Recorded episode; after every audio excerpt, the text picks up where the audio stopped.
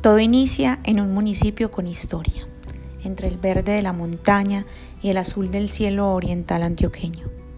A veces ciudad, muchas veces más pueblo. La mayoría de veces hogar. Nací en Río Negro, la cuna de los libertadores y los grandes emprendedores. Soñadora, sensible, enamorada de la vida y de los olores dulces, los rostros arrugados y los corazones puros. Mujer, mamá, soñadora empedernida, construyendo mi propia realidad.